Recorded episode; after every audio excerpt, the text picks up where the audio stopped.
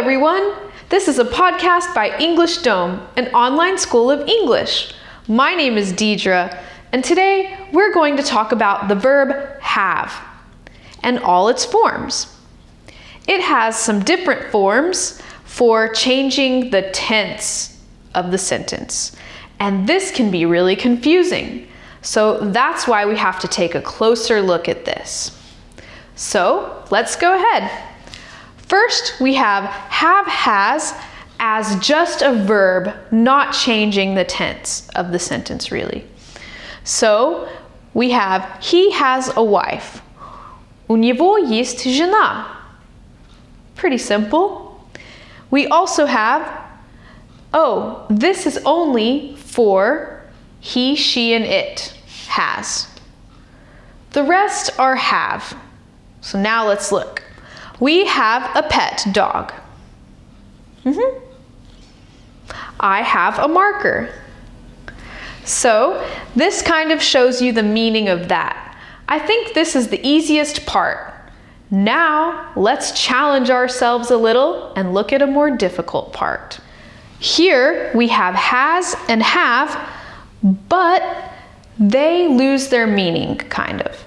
They don't mean possessing something or owning something. Here, they're just used as an auxiliary verb to go with another verb, a main verb, and that that has the meaning. So, they go together. They're like partners. So they kind of go together like this. Hmm. So I'll show you. Also, Something you should know is when you use this, if you're using an irregular verb after has or have, then you need to look at your list and review just to make sure you remember because there are three different forms of irregular verbs. So you'll be using the third form for this tense here. So to be, third form is been. So he has been married for five years. This is how we use this tense. And we use has to create this tense and this meaning. Because if you just said it without has, it wouldn't have the same tense or the same meaning, and we wouldn't really understand. So that's why this tense is pretty important, and using have and has in the right way is important. So let's take a look at the next one. This time it's separated with already, just emphasizing the time. But it's okay to separate it with this. Sometimes they separate, sometimes they don't, but it still has the same meaning. So again, we have to feed. Third form of this irregular verb is fed. So to create this meaning, we have have fed we have already fed our dog. It means that we fed our dirt. okay. It means that we fed our dog earlier. We don't need to feed the dog right now. We fed our dog earlier. The dog has already been fed. Let's move on to the past. So here we have had. Let's think about the first meaning again possessing and owning something. So they had a car. So they used to, they possessed, they owned a car in the past, but they don't own a car now. So they had a car. She had a dress. It means she had a dress, but she doesn't have a dress anymore. She owned a dress in the past, but now she doesn't. So that is pretty simple. It's the same as this meaning except the past. So had can be used for anyone, any person. So now let's challenge ourselves again and take a look down here. So now let's take a look at the past perfect. Here, just like this one, had loses its meaning. It doesn't mean to possess or to own anymore. It is used with another verb as an auxiliary verb to create a new tense. So again, we have a lot of irregular verbs and we like to use them a lot. So we have here to buy, which is the main verb, and in the third form, it means it's bought. So they had bought a car by last year. That's the meaning of this one together.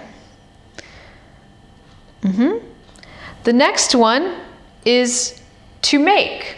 This verb again, the third form of it is made. So she had made her dress by spring. So again, changing the time. That's all had does here. The main verb is here. All right, let's go ahead and challenge ourselves even more and do something really difficult. Sometimes we like to mix them together and say have had or had had. Oh my gosh, what do we do? Okay, don't worry, it's all okay. Now let's take a look at have had and had had. It may sound a little strange at first, but I promise you it's not that strange. Basically, it's just like what we learned here the present perfect and the past perfect. So this one is the present perfect and this one is the past perfect.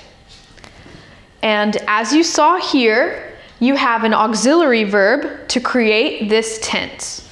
So have and had, the first ones are the auxiliary verbs to create this tense. And then the second one is showing ownership like the original meaning of have. And they go together just like in these ones over here. Partners to create this meaning and this tense. And as you know, if you look at your list of irregular verbs, have is an irregular verb, and the third form of that is had. So that's why it looks like this. Now let's read it. I have had a shower today. It means that I had a shower today. I took a shower today. Then we have you had had lunch by 12:30 yesterday. It means yesterday at the time 12:30 you have you had already eaten lunch. So that is the meaning of all of this. Don't worry, don't get too confused. I know that you can do it. And if you want to learn more things about English, just visit EnglishDom.com. I'll see you guys next time. Bye!